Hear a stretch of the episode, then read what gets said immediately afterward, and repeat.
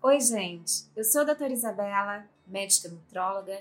Estou aqui hoje para falar sobre digestão de emoções. Porque é verdade, estamos vivendo um momento de crise mundial, tanto a nível de saúde, com reflexos na economia, e há muita coisa para ser digerida, não é mesmo?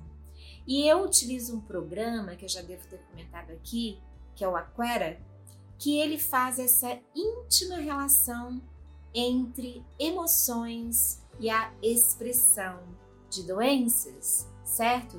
Então talvez você tenha observado pessoas perto de você ou você mesmo com mais queixas digestivas, dores abdominais, queimação, azia, ou intestino mais preso, ou intestino mais solto, não é mesmo?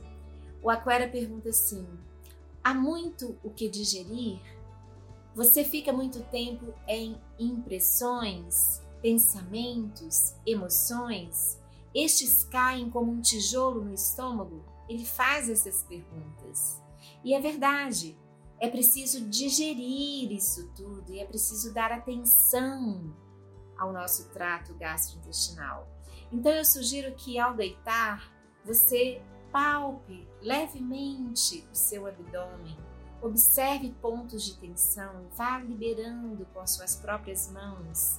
Faça exercícios respiratórios, inspire na expiração, vá soltando, liberando, abrindo caminhos, tá? Dissolvendo também as suas emoções.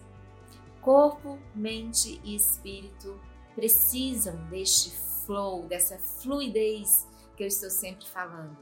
Preste atenção então. Digestão de alimentos, digestão de emoções. Espero que tenham gostado da dica. Desde já agradeço a sua atenção. Os links para as minhas redes sociais estão aqui disponíveis e até o próximo vídeo.